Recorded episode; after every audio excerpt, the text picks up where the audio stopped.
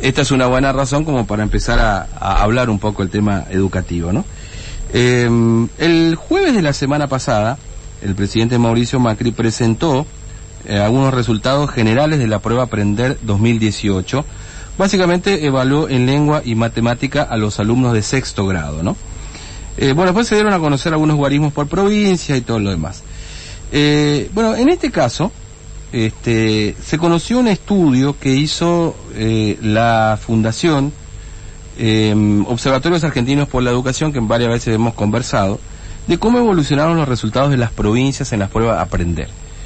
Y en este sentido hay que decir que lamentablemente la brecha entre aquellas provincias que tienen un mayor ingreso económico, o que tienen las provincias más ricas, como se las conoce, contra las más pobres, eh, extendieron esa brecha, ¿no?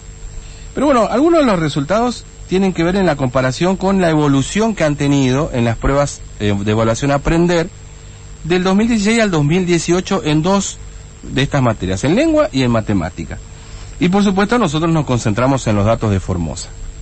Mira, en lengua, en el 2016 hubo un 62% de aprobados, en el caso de Formosa, mientras que en el 2018 hubo un crecimiento de un 69,4%. ¿Qué significa esto? Que una diferencia de puntos, no porcentual, una diferencia de puntos de 7,2. Es decir, 7,2 puntos mejoramos en las pruebas de lengua eh, entre los aprobados.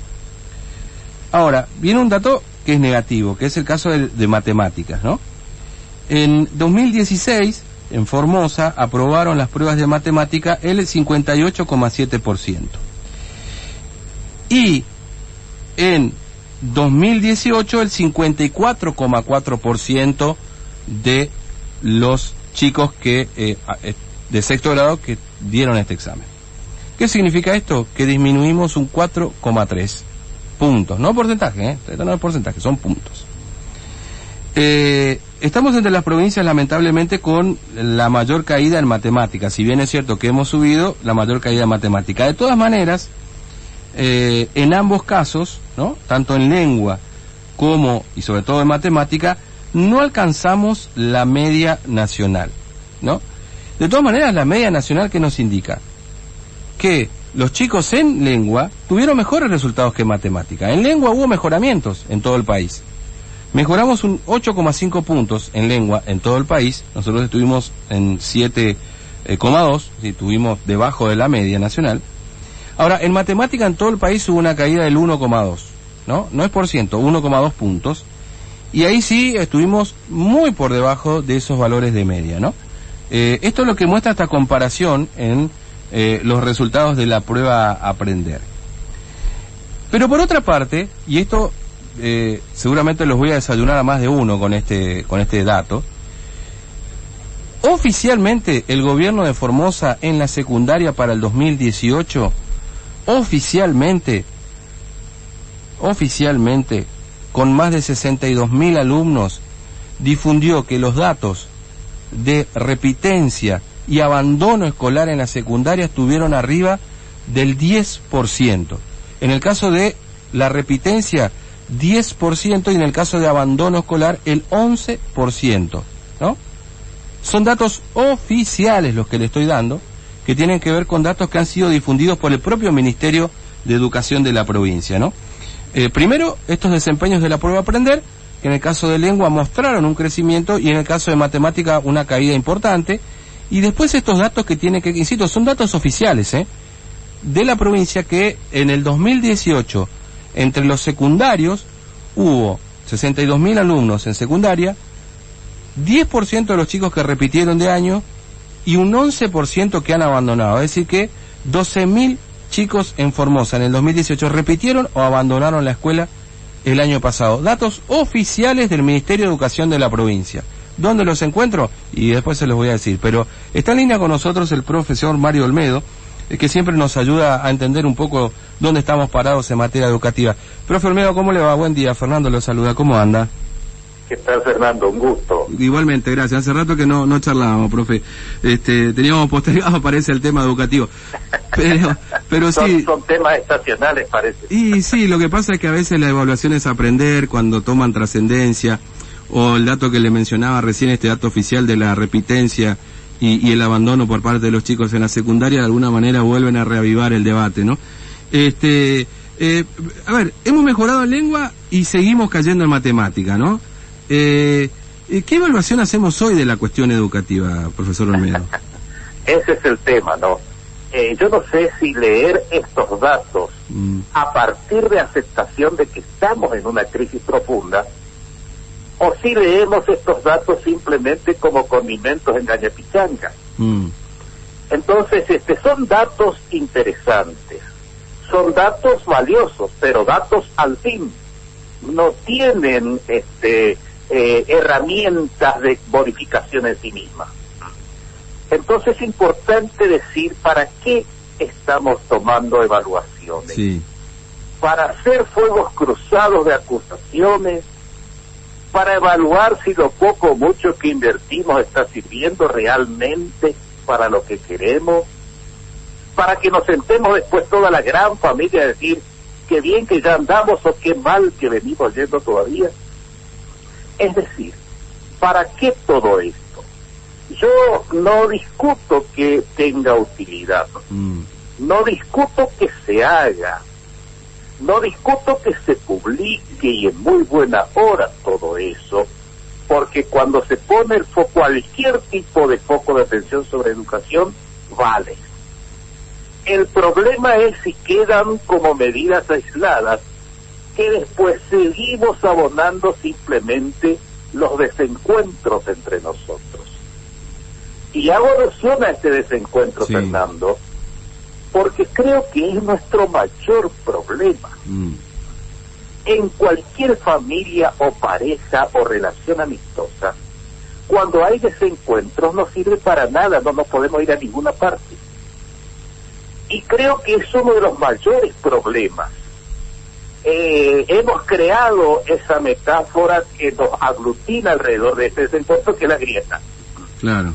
Y eso, por ejemplo, también forma parte. Cuando se evalúa, los que están a favor comienzan así, mira, mira, mira, mira qué desastre, mira qué bien, o mira qué tal cosa.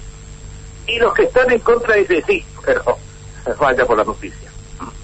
Entonces, este, importa mucho saber, porque lo mismo con la evaluación de aprender tenemos que hacer con la evaluación plan nutricional, con la evaluación beca, mm. con la evaluación de edificios, con la evaluación de planes sociales, con la evaluación de todos los planes que llevan dinero público. Es decir, ¿hacia dónde va nuestra educación? ¿Qué es lo que importa en la educación de nuestros hijos?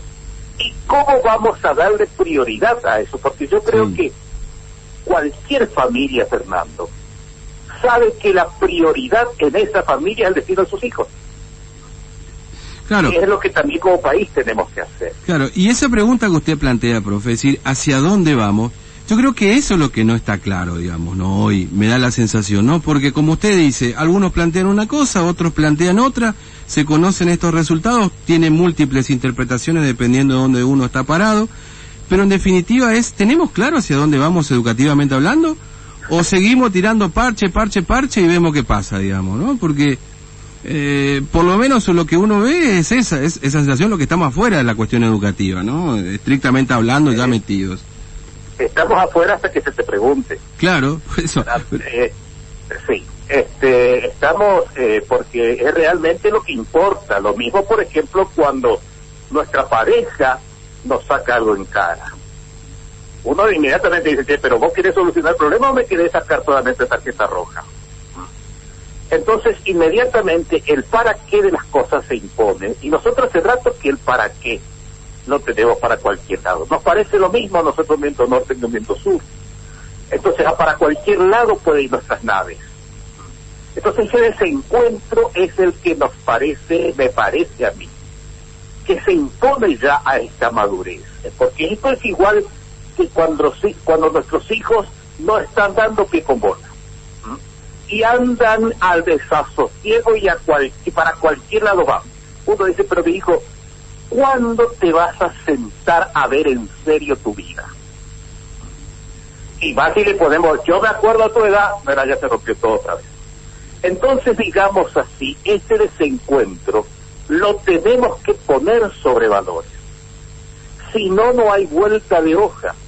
Por ejemplo, yo siempre digo, la escuela es pedestal o tumba de cualquier política pública. Mm. Una política pública puede ser muy bien concebida tecnocráticamente. Puede venir incluso con mucha plata adentro. Puede estar trayendo tecnología moderna.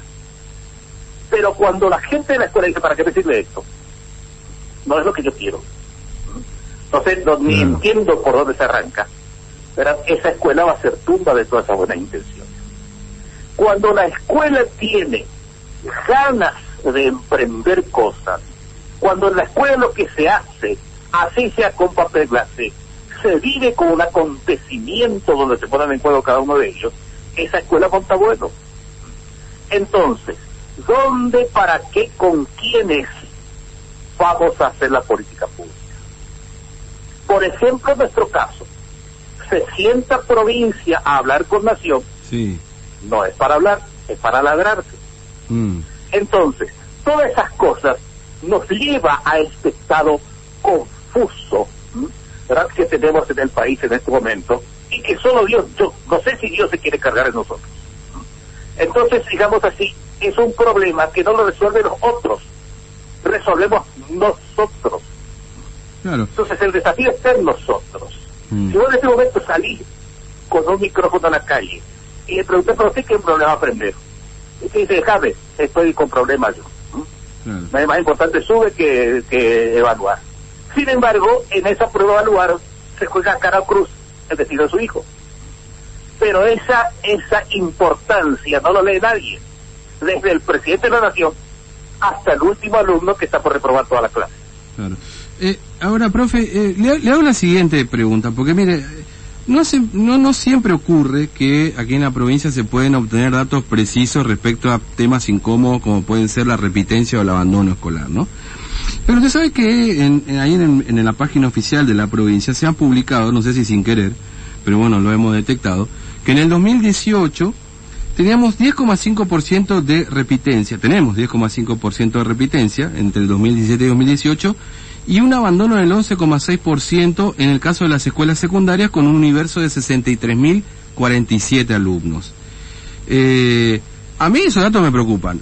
Eh, no sé cuál es la visión que tiene usted entendiendo desde el lugar educativo eh, estos porcentajes, ¿no? Porque claro, parece número, pero en definitiva, cuando lo ponemos en cantidad de alumnos, estamos hablando de casi 12.500 alumnos, digamos, ¿no? Es interesante tu lectura. Y dos cosas ahí eh, las estadísticas o son realmente confiables o no son confiables. Eh, en la materia de carta, a eso se le llama carta escolar en, mm. el tema educativo, ¿verdad? Del seguimiento de las cosas, del derrotero de las cosas. Este, hace rato que tiene buena metodología. Mm. Y son datos confiables, porque para falsear los datos tienen que venir falseados desde el aula. Y entonces puede ser, todo puede ocurrir, porque no, nos sorprendemos nada en el país, ¿verdad? Pero yo por lo menos tomo siempre los datos estadísticos como un primer indicador. Y es como la medicina también. Hay datos que vienen del laboratorio y que el médico dice, pero técnicamente no está bien. O tus datos están muy correctos, pero eh, tu cara dice lo contrario.